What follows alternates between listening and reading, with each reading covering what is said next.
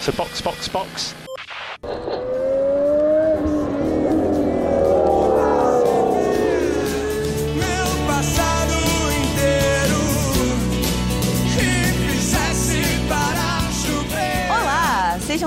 Bem-vindos ao episódio 25 do Box Box Box, o original. Meu nome é Aninha Ramos e estou aqui com Flávio Botelho. Olá. Mauro e Eric estão de fériasinhas, curtindo o feriado, nos abandonaram, então somos nós dois para falar sobre o não tão emocionante GP da Turquia, a 16ª etapa do campeonato, que agora tem Max Verstappen como líder com 6 pontos de vantagem sobre Lewis Hamilton. É um GP um pouquinho modorrento, com a chuva, né, que apareceu de sábado para domingo, e ainda mais sem previsão, né, Aninha? Não estava prevista essa chuva e Não. ela deixou o GP bem morno, mas tivemos aí algumas decisões e outras questões que a gente vai analisar aqui no episódio que podem ditar alguns rumos para o campeonato. Então vamos analisar o GP aí. Então. Chave, chave.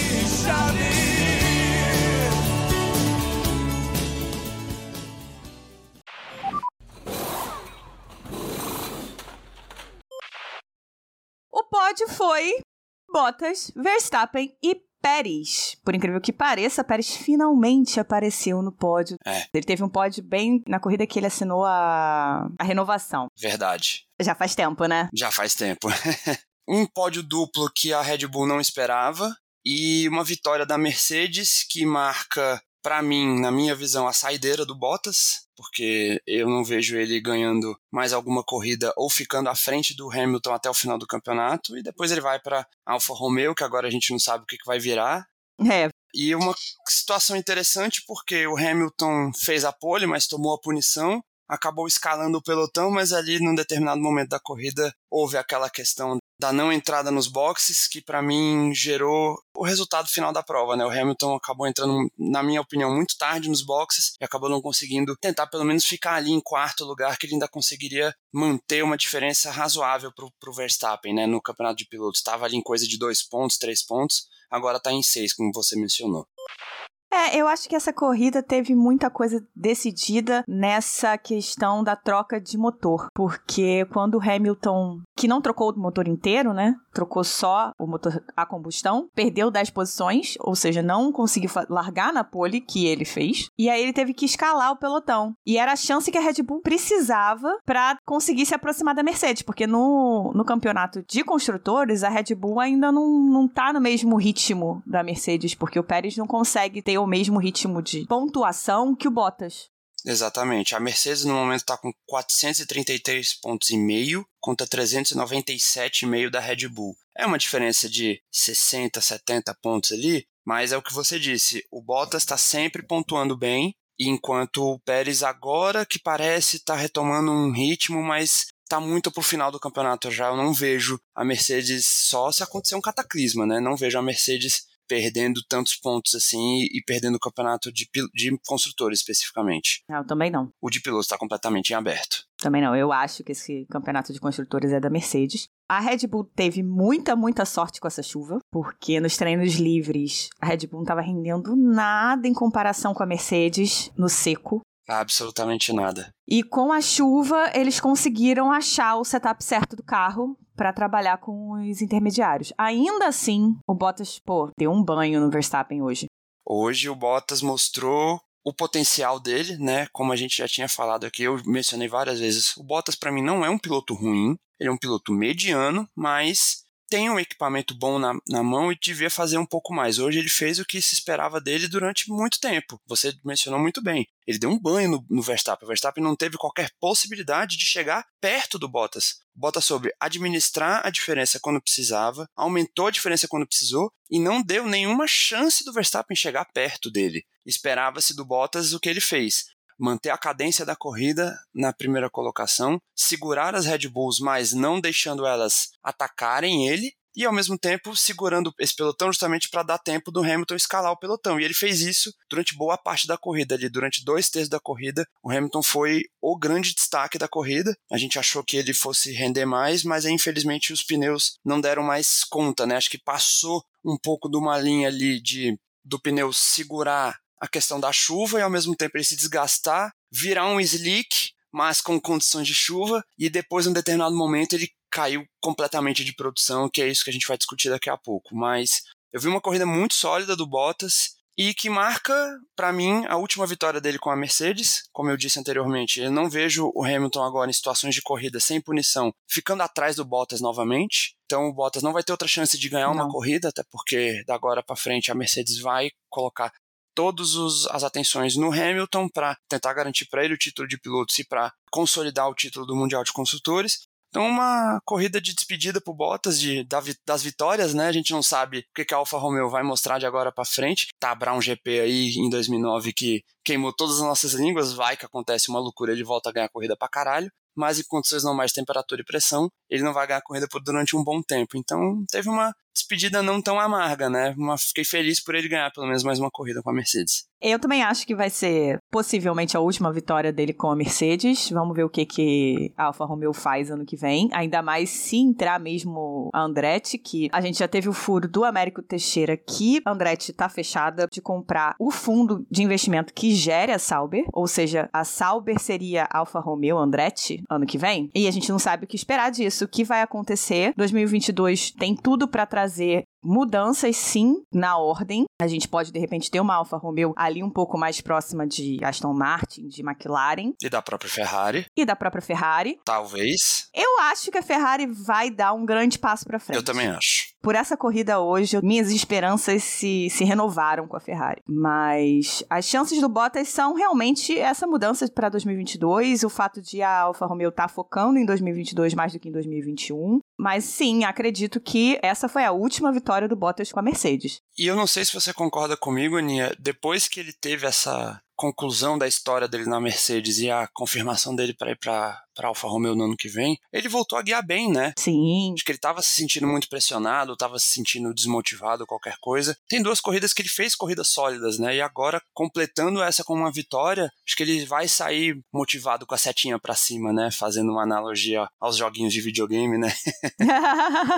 vai sair com a setinha para cima, vai sair motivado para lá e ganha a Alfa Romeo, né? Porque é isso, não é um piloto ruim. É, é um piloto que na, no auge dele na Williams lá, antes dele para Mercedes, conquistava boas classificações em qualifying, conquistou alguns pódios, então ele é um cara que agrega muito valor a, a, esse grid da Fórmula 1. Eu acho que ele é um bom piloto. Com certeza. Eu acho que a gente bate nele como a gente tem batido esse, esse ano todo. Porque a gente espera mais dele. Ele já esteve mais próximo do Hamilton. A gente sabe, porra, o Hamilton é, é outro nível, mas assim, ele já esteve mais próximo do Hamilton. Mas, se você parar pra pensar do ponto de vista da Mercedes, o Bottas faz o trabalho dele. Hoje, a Mercedes tem um segundo piloto, a Red Bull, não necessariamente. Hoje, o Pérez fez um trabalho excepcional como segundo piloto. O Hamilton não chegou no Verstappen porque o Pérez segurou o Hamilton. O Pérez tinha mais ritmo, ele não deixou o Hamilton passar, ele fez aquela defesa ali, naquela tentativa de ultrapassagem do Hamilton que foi excepcional. Foi o momento mais bonito da corrida, né?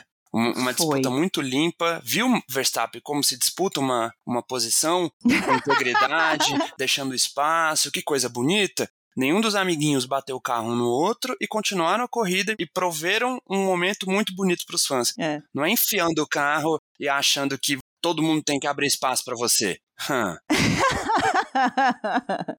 Eu vou confessar que, como charlista, eu tava torcendo muito pra eles se baterem. Eu tava muito. Eu tava assim, bate, bate, bate, bate, bate, bate. Mas foi uma bela de uma disputa. O Hamilton passou, o Pérez voltou, conseguiu ficar na frente, acabou se dando bem com a situação do pneu e fez o trabalho dele direitinho, bonitinho hoje. Sim. A única coisa, na verdade, que se pode dizer é que o ritmo dele estava muito abaixo da Ferrari. Antes do Hamilton chegar no Pérez, o Leclerc já tinha aberto 10 segundos. É, alguma coisa aconteceu mesmo com o carro do Pérez especificamente que não estava rendendo tanto, né? Apesar de, como você disse, que a Red Bull soube fazer um acerto bom para a chuva, o Pérez ainda de alguma maneira pode estar tá tendo alguma dificuldade com a adaptação do carro, né? Foi a primeira vez num estilo de chuva dessa maneira como foi, né? A gente já teve chuva torrencial e essa chuva que era aquela garoinha que não parava, mas que mantinha o asfalto molhado. Então fica aquela coisa do, é. do desgaste do pneu, que você tem que ter mais consistência na, em algumas linhas para o pneu não desgastar tanto. Então pode ser que ele tenha tido algum, alguma dificuldade em relação a isso. Mas como você disse, eu concordo plenamente também. Ele fez o trabalho dele e tanto é que foi coroado com um pódio, colocou pelo menos um carro na frente do Hamilton, né? para tirar mais pontos dele, ou seja, o Verstappen também tem muito a agradecer hoje ao Pérez. Com certeza. E ele se deu bem tão bem pela questão da estratégia dos Pois é. pneus, que o Hamilton e o Leclerc resolveram arriscar.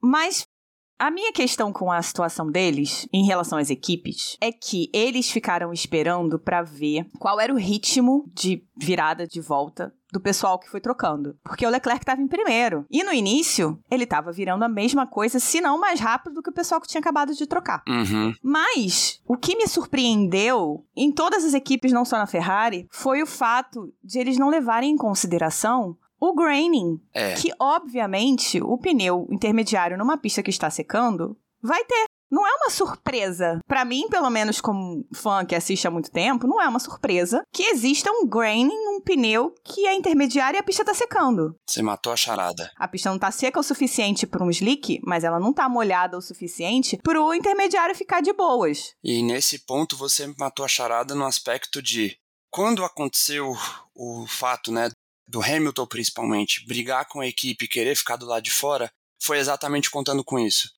E aí, se nós dois, Aninho e Flávio, sabemos que o pneu tem graining, é óbvio que as equipes Mercedes e Ferrari deveriam saber também. Os carros passaram 40 e quantas voltas? 45, 46 voltas com aquele pneu. Chegou um determinado de uma janela ali que eu, por exemplo, quando eu vi o Hamilton sendo chamado pro pit stop, o engenheiro dele, o, o James falou, né? Não, porque nós vamos perder a janela, que não sei o quê. Amigo, a janela já tinha passado. Não tinha mais o que fazer. É, o Bono. É, desculpa, eu falei James, né? O Bono, perdão. Ou ia até o final da prova com aquele pneu, ou você ia perder posição, como acabou acontecendo. Naquele momento da corrida, o Hamilton, como estava, estava ficando a um ponto atrás do Verstappen. A Mercedes chamou ele tarde demais, É. o pneu desgastou, o Gasly ainda teve a oportunidade de tentar fazer um ataque. Nesse aspecto, a minha visão é Mercedes e Ferrari cagaram no pau muito feio, porque não levaram em consideração o Granny. Como você disse, era uma questão óbvia. Estavam todos passando por isso. Não existia a possibilidade de colocar slick, visto o que o Vettel fez. Mas você tem que levar em consideração no cálculo o desgaste inicial do pneu. Eles demoraram muito pra conseguir entender o que eles iam fazer. Quando eles viram que era muito arriscado ficar na pista, e eu entendo isso, eu acho que tinha que parar sim. O pneu do Ocon no final mostra claramente que talvez não fosse possível ir até o final. Ah, Hamilton e Leclerc pararam porque ficaram com medo de o pneu es- estourar, e pra eles é óbvio que valia muito mais a pena sair de, no caso do Leclerc, P2 pra P4, do que sair de P2 pra zero, Pra DNF. P19, né? Sei lá. Exatamente. E o que me intriga mais também, Aninha, é que é o seguinte: o Hamilton tava com um ritmo de corrida muito bom. Tanto é que a gente falou aqui, a me- primeira metade da corrida ele dominou, foi escalando o pelotão, e ele estava nesse segundo momento, depois da parada, com um carro mais leve. Então, assim, se ele tivesse feito a parada um pouco, um pouco antes, esperado o grain e o pneu tivesse estabilizado ali, ele poderia recuperar aquele ritmo e recuperar as posições de novo. Sim. É óbvio que ele conseguiria. O carro da Mercedes estava mais equilibrado no fim de semana. Que aí entra aquela questão que, que foi o que aconteceu com o Norris na corrida passada. Até que ponto o piloto tem a autonomia de dizer não, eu não quero, e, a equipe falar: olha, nós estamos fazendo cálculo para fazer, vai acontecer isso, isso e isso. É, mas eu acho que dessa vez, ao contrário do que aconteceu com a McLaren na corrida passada, tanto Ferrari quanto Mercedes estavam, na verdade, numa troca de informações com os dois pilotos. E eu acho, até pelas entrevistas que eu vi do Hamilton e do Leclerc pós-corrida, as equipes foram um pouco enganadas, principalmente pelo ritmo do Ricardo, que foi o primeiro a parar. É, ele foi o primeiro a trocar a Inter lá no meio da corrida, né? Sim, e só que ele não pegou o ritmo legal, assim, depois das, sei lá, sete primeiras voltas, que era quando o graining começaria realmente a, a melhorar. Essa corrida do Ricardo foi realmente fraca, né? Acho que as duas equipes ficaram um pouco perdidas no que fazer, porque quando o pessoal trocou, o Leclerc e o Hamilton eram os mais rápidos na pista. Eu cheguei a ver um pouquinho do onboard do Leclerc nesse período e o Chave ficava falando pra ele: você é o mais rápido na pista. O Bottas é mais rápido, mas aí você olhava a diferença era tipo 0.02. Era bem claro que o Hamilton e o Leclerc com os Interslicks estavam rendendo muito bem. Uhum, Então as equipes e eles próprios ficaram meio perdidos assim, entendi. vamos arriscar e ficar até o final? Ou vamos entrar e de repente a pista vai secar mais e o- os Inters vão embora? Que foi o que aconteceu. O problema foi que eles perderam essa janela. Eles perderam essa janela justamente porque estavam virando bem com os pneus Slick Inters. Exatamente, eles estavam virando bem. É verdade. É. Então eles perderam essa janela e quando os Inters do pessoal que parou finalmente começou a render, aí já tava tarde demais, porque quando eles entraram e trocaram os intermediários deles demoraram até mais do que dos outros para pegar ritmo. Por isso que o Pérez ultrapassou o Leclerc, porque o Leclerc tava com É. training a dar com pau quando ele saiu do box. E o que só mostra que a cartada da Red Bull foi muito certeira nesse aspecto, porque chamaram os dois pilotos, tanto o Pérez quanto o Verstappen naquele momento, para principalmente evitar o undercut do Hamilton. Foi. Inclusive, teve uma- um ganho indireto, digamos assim, porque acabou deixando tanto a Ferrari quanto a Mercedes nessa sinuca de bico, Foi. enquanto eles estavam garantidos. Que acabou dando frutos porque os dois fi- fizeram pódio. É, a Red Bull nessa brincadeira foi a mais esperta, porque o Pérez segurou o Hamilton, conseguiu deixar um bom espaço pro Verstappen poder parar. Verstappen parou, e voltou na frente dos dois. voltou na frente do Hamilton e do Pérez. E quando o Pérez parou, ele também conseguiu fazer o, o pneu dele render mais do que o, o do Leclerc, porque quando o Leclerc parou, ele ficou com o pneu completamente ferrado. E conseguiu o pódio. Red Bull foi a grande vencedora, na verdade. Piloto ganhador foi o Bottas, mas a equipe vencedora foi a Red Bull. Que inclusive estava com uma pintura de carro maravilhosa. Eu fiquei apaixonado com essa pintura em homenagem ao Japão. E quebrou a maldição, né? De que quando faz pintura especial. Das pinturas, verdade, das pinturas comemorativas, né? É verdade. Pra quem não sabe, a Red Bull tinha feito para esse GP especificamente uma homenagem à Honda, porque o GP seria no Japão. Mas o GP do Japão foi cancelado, a Turquia entrou no calendário, a Red Bull quis manter a homenagem. Era uma homenagem muito bonita, o carro ficou todo branco, com os macacões também brancos e vermelhos. E como a Aninha também disse, quebrou a maldição das pinturas comemorativas, porque todas as equipes que fizeram alguma pintura comemorativa, quando fizeram, se lascaram, né? Teve a McLaren lá em Mônaco, que fez uma corrida péssima. Não, na verdade, a McLaren foi meio a meio, né? É, foi meio a meio. Teve o Bordeaux do, da Ferrari em É, ano foi passado. bem Teve aquela da Mercedes, que foi o carro meio branco, meio prata, que também não deu muito certo. pois é.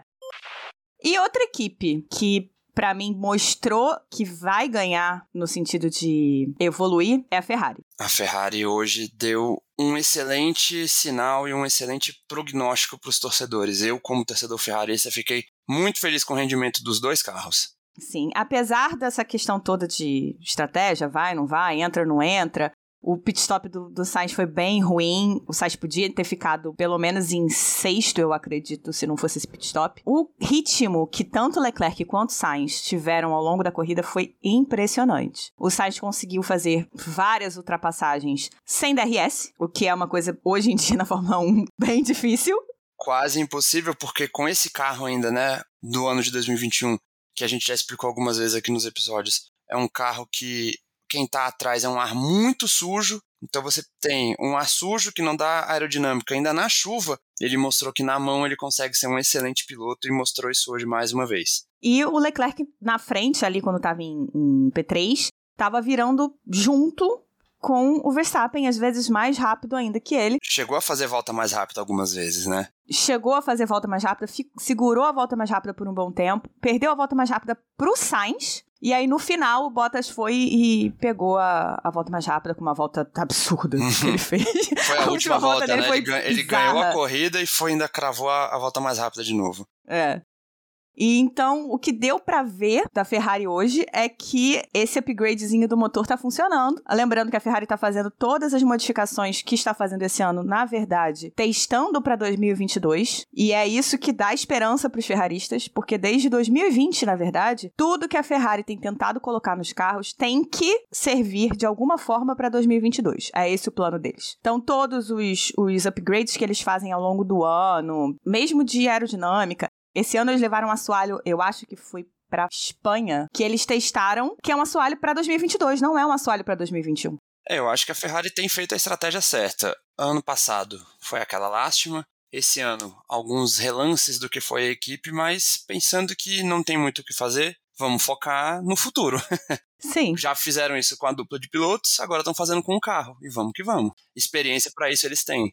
sim. E a dupla de pilotos, pra mim, é a melhor do grid. Sim, É a mais em equilibrada. nível de equilíbrio, em nível de potencial.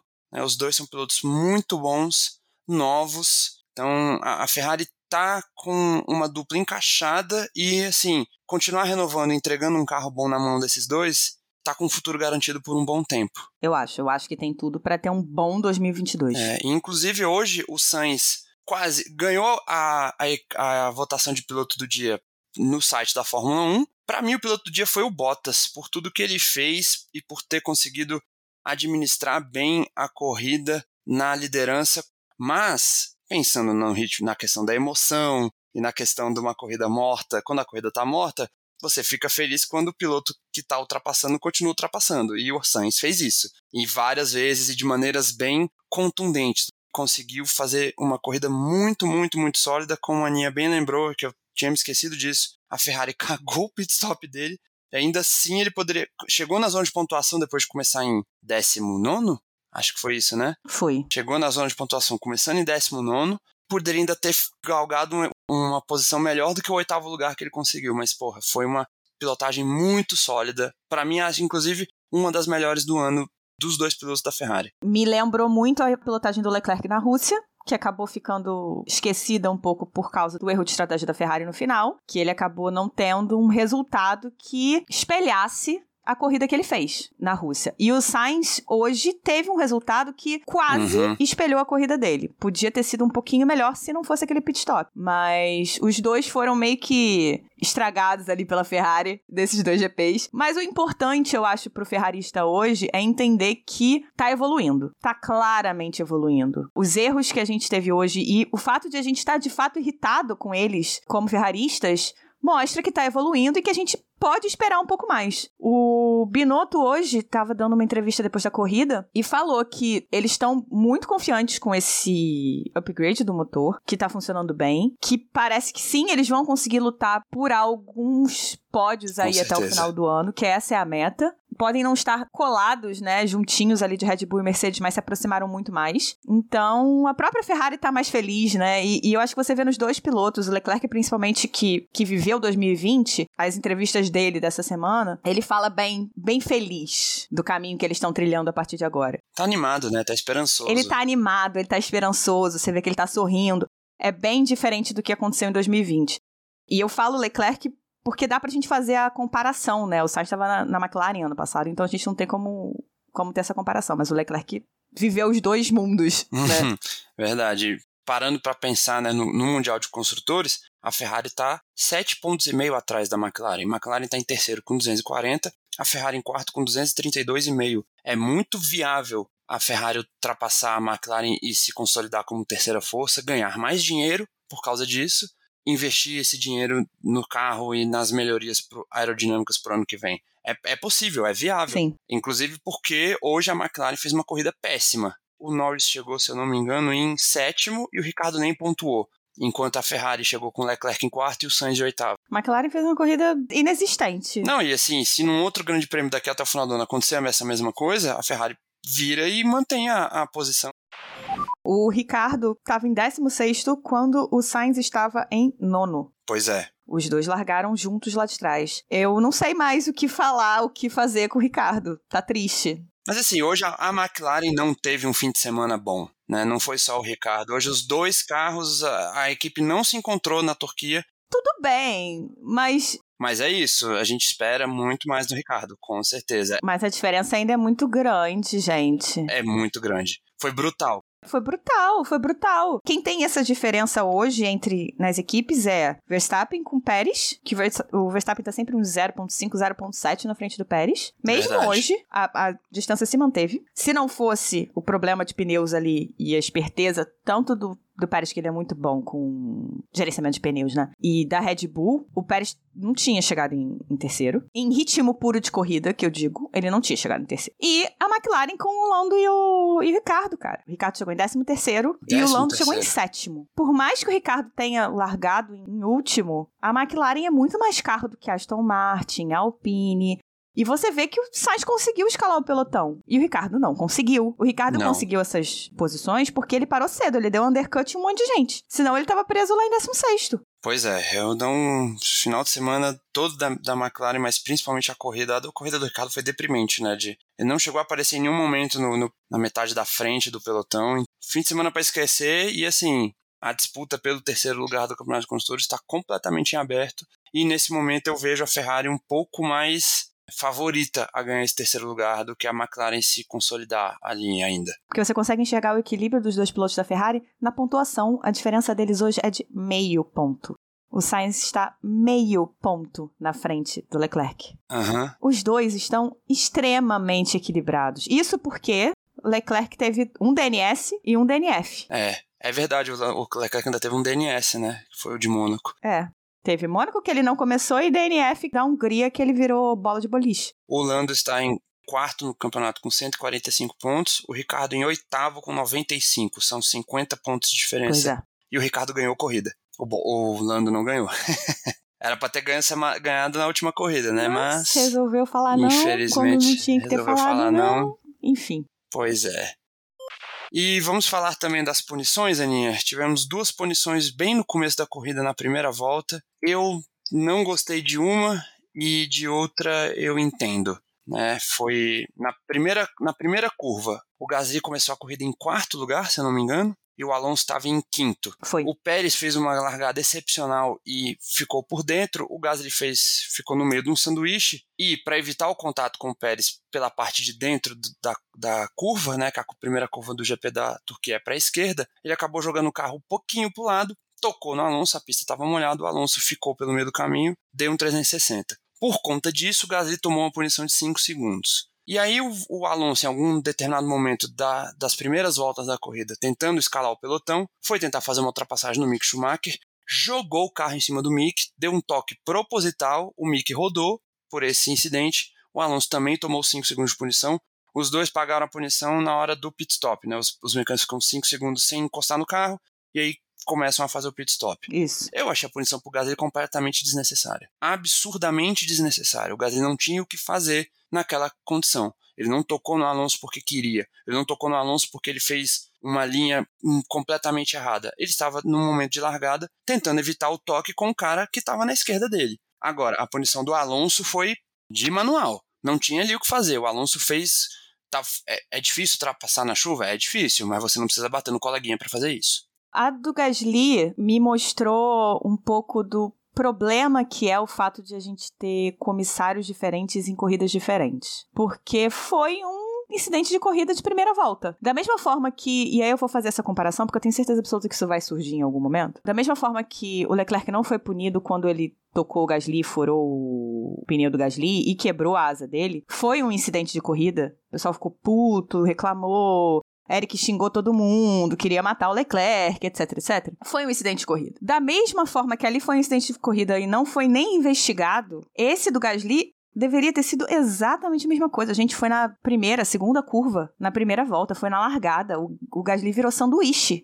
Ele não tinha para onde ir. Ele pode até ter espalhado um pouquinho, mas não foi, uma, não foi um erro, não foi uma espalhada proposital para jogar o Alonso para fora da pista ele tirou o carro para não bater no Pérez. Ponto. Foi tão incidente de corrida que o Alonso, que ficou puto na hora, xingou o Gasly no rádio e tal, nas entrevistas, deu uma entrevista para um canal francês falando: olha, para mim foi incidente de corrida, ele não tinha nada que ter tomado punição. Isso é uma questão que as pessoas falam muito, ah, porque os comissários é o, o viés dos comissários, papapá, papapá. Eu não acho que seja uma questão de viés, eu acho que é uma questão simplesmente de que são pessoas com interpretações diferentes. Cada corrida tem uma equipe de comissário diferente. Então cada corrida vai ser tratada de forma diferente. Eu acho que esse é o grande problema. De um jeito diferente, porque. É tudo subjetivo. Tudo muito subjetivo, né? Então você não consegue ter uma padronização, né, ou qualquer coisa que seja. Então eu concordo também com você. Deve-se a Liberty Media e a FIA devem pensar de alguma maneira em tratar isso de uma maneira mais séria, de uma maneira mais profissional,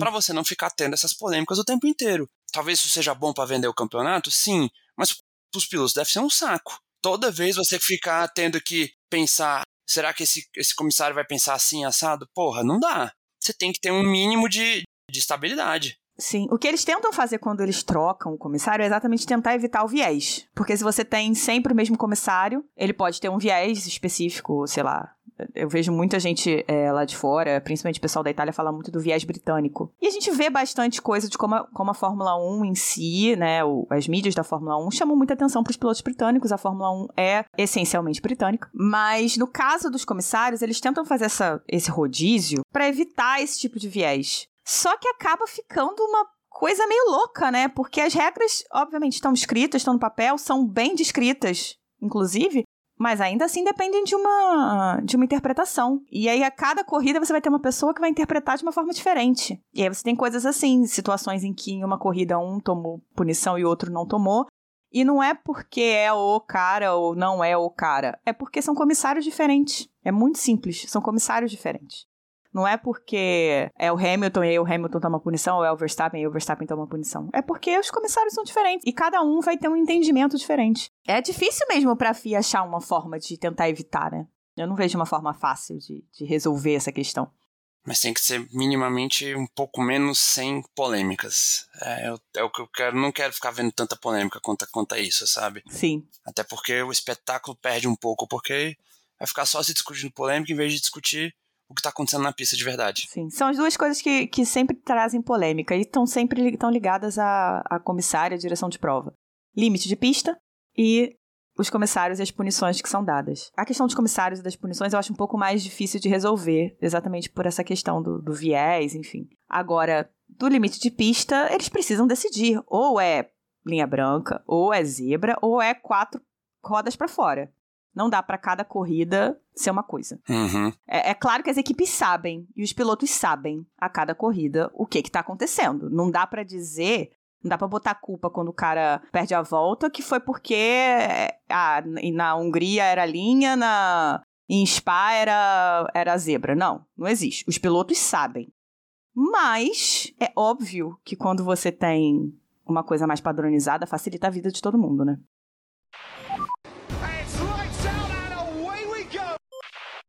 Então, vamos para as notas. Como sempre, nós fazemos as notas em ordem alfabética entre nós e em ordem de chegada dos pilotos.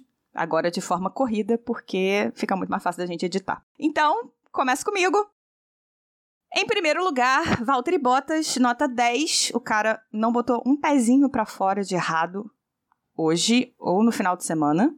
Não tenho que tirar da corrida dele. Nota 10. Verstappen, Nota. Eu botei 9, mas eu vou botar 9,5. Eu não vou dar 10 porque ele não fez absolutamente nada de espetacular. Ele não fez nada de, de, de absurdo. Então eu vou dar 9,5 porque ele fez uma boa corrida, conseguiu se manter ali bem seguro na posição em que ele estava. Não correu grandes riscos, mas também não, não fez uma super corrida. Por isso, 9,5. Pérez também 9,5, apesar do ritmo mais lento, o trabalho que ele fez para segurar o Hamilton e ajudar o Verstappen foi um trabalho de equipe fenomenal. Por isso, eu acho que ele merece sim uma nota boa. Charles Leclerc ficou em quarto lugar, nota 10 para ele, que estava com o carro com setup de pista seca e conseguiu se manter com um ritmo absurdamente forte a corrida inteira até ele trocar os pneus para os Inters que começaram a granular. E então ele fez um trabalho assim excepcional, porque realmente um setup de pista seca com aqueles pneus e aquela chuvinha horrorosa, realmente trabalho incrível. Em quinto lugar, Lewis Hamilton, nota 10, também escalou o pelotão. Passou mais ou menos a mesma coisa que o Leclerc em relação a setup. Tanto ele quanto o Bottas também tinham um setup com um pouco menos de downforce do que a Red Bull, por exemplo. E fez um trabalho excepcional até o momento em que teve que entrar e trocar para os Inters e passou pela mesma situação do Leclerc. Em sexto lugar, Gasly. Eu dei nota 8 pro Gasly, porque o segundo stint dele foi muito bom. Ele conseguiu se manter perto do Hamilton, quase ultrapassou, perdeu a posição ali, só, só ficou ali em sexto também por causa da punição, que eu não achei necessária. Então, nota 8. Em sétimo lugar, Lando Norris, nota 7, porque a gente nem viu Lando Norris, né? McLaren ficou ali e dali ela não saiu. Em oitavo lugar, Carlos Sainz, nota 10. O cara saiu de décimo nono e terminou em oitavo. Passou por todo mundo. Só ficou em oitavo porque a parada dele foi horrorosa. Em nono lugar, Lance Stroll, nota 6. Não vi, não sei o que aconteceu. Em décimo lugar, Esteban Ocon, nota 8, porque o cara chegou em décimo com um único set de pneus. Ele não trocou. Ele largou com aqueles inters e chegou em décimo com aqueles inters. Ele ficou com uma bolha no pneu dele, no final da corrida, no dianteiro direito, e ele fez mágica. Por isso, nota 8 para ele. Bom, começar o meu rundown aqui, as notas muito parecidas com as da Aninha, porque é isso, a corrida não teve muita coisa. Começar com o Bottas, também dei nota 10, em primeiro lugar. Corrida extremamente sólida, fez volta mais rápida, não deixou o Verstappen chegar perto dele. Uma apresentação exemplar do piloto finlandês. Verstappen em segundo. Dei nota 9, fez uma corrida estratégica. A Red Bull não estava com ritmo do carro bom para o GP, acabou se dando muita sorte com a chuva e ele ficou ali em segundo lugar pensando em marcar pontos para continuar bem na disputa do campeonato de pilotos. Terceiro lugar, Sérgio Pérez, também deu nota 9, fez uma corrida sólida, ajudou o companheiro de equipe quando precisou, se deu bem, na verdade, quando teve que trocar os pneus antes, que é o Leclerc conseguiu ultrapassá-lo e beliscar um pódio. Quarto lugar, Leclerc. Também dei nota 10. Uma corrida muito boa dele, como a Aninha disse, com um setup que não era para pista de chuva, mostrando que ele é um piloto muito bom. Chegou a liderar a corrida durante um tempo, chegou a marcar a volta mais rápida, com um carro da Ferrari que ainda está em desenvolvimento, pensando no ano que vem, mas ele consegue, fim de semana após fim de semana, resultados muito bons com esse carro. Lewis Hamilton, dei nota 10 era para ter ficado um pouco mais acima no grid se não fosse a questão da estratégia de pneus que a gente discutiu aqui já. Fez o que podia fazer e, mesmo com o pneu com a granulação, conseguiu chegar em quinto lugar. Pierre Gasly em sexto, eu dei nota 9 porque ele fez um qualifying bom. Ele se classificou em quinto, com a punição do Hamilton, acabou herdando quarto lugar. Mas, como a Aninha disse, também fez um segundo instinto bom estava ali com um carro que não é para estar tá tão aí em cima do grid por conta das limitações técnicas da, da AlphaTauri, mas fez uma corrida muito boa. O Lando Norris em sétimo também dei nota 7, não fez nada de muito significativo na corrida, ficou ali nesse pelotão intermediário do, da zona de pontuação. Carlos Sainz em oitavo, nota 10, Aninha já disse tudo, o cara saiu de décimo nono, chegou em oitavo, era para ter ainda ficado melhor posicionado no grid final. Lance Stroll em nono, nota 6, passou de ano, não fez nada demais. Ocon em décimo, eu tinha dado uma nota menor, mas a Aninha atentou para o fato de que o cara chegou no final da corrida com um jogo de pneu só, e isso é uma coisa muito. tem que ser muito bem comemorada e muito bem exaltada. Então, nota 8 para o piloto francês da Alpine. Então, essas foram nossas notas para a corrida sonolenta da Turquia. E temos uma menção, nesse caso, desonrosa, Flávio.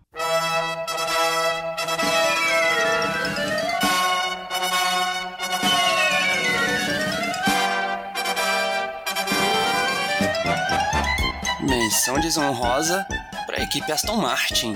Para quem não se lembra na corrida ou quem não viu a corrida, em determinado momento da corrida, não sei, não lembro, já era a segunda metade da corrida, acho que volta 38, 39. Sebastian Vettel entra nos boxes, todo mundo trocando para pneus Inter, porque a corrida foi debaixo de garoa o tempo inteiro. Não, não existia a menor possibilidade de conseguir fazer um trilho suficiente para botar pneu slick, mas Aston Martin foi lá e colocou o pneu slick, colocou o pneu hum, faixa amarela, o pneu médio.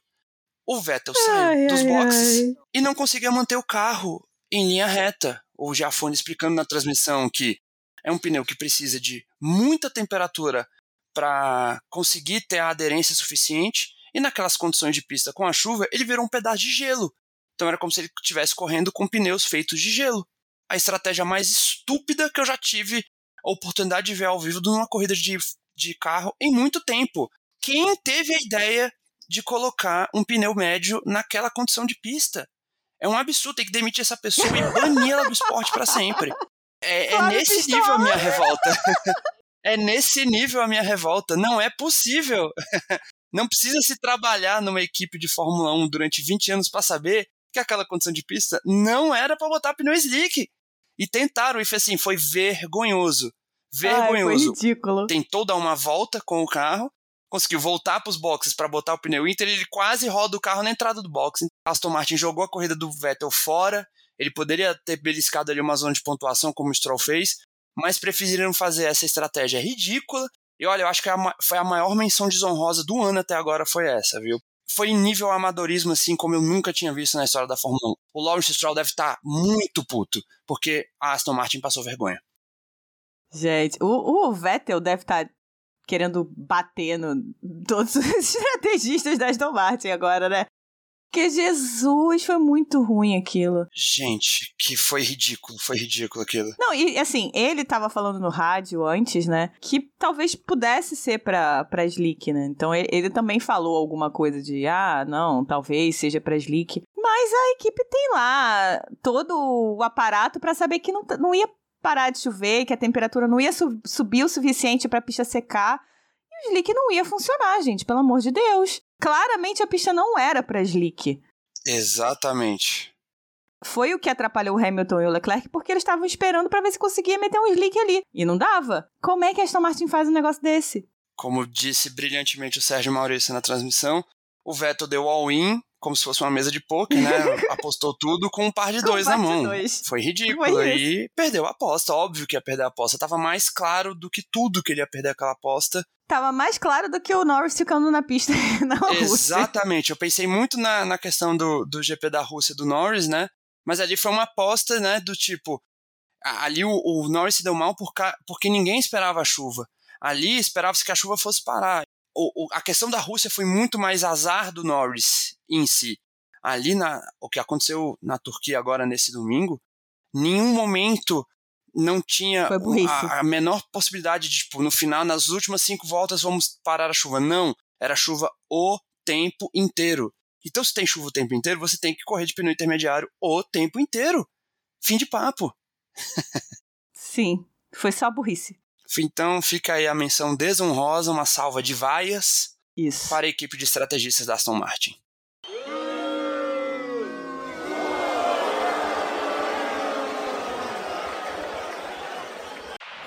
So box, box, box. É isso. Por hoje é só, pessoal. Não temos e-mails hoje. Mas se vocês quiserem nos deixar mais felizes, podem mandar mensagem nas nossas redes sociais, arroba castboxboxbox, tanto no Instagram quanto no Twitter, ou mandar um e-mail para podcastboxboxbox.gmail.com. E é isso aí, galera. Box, box, box. Box, box, box. Até semana que vem. Tchau, tchau. Partiu. Tchau, tchau. What position am I in, man? So currently P5. You should have come in, man. Got massive graining, man. I told you.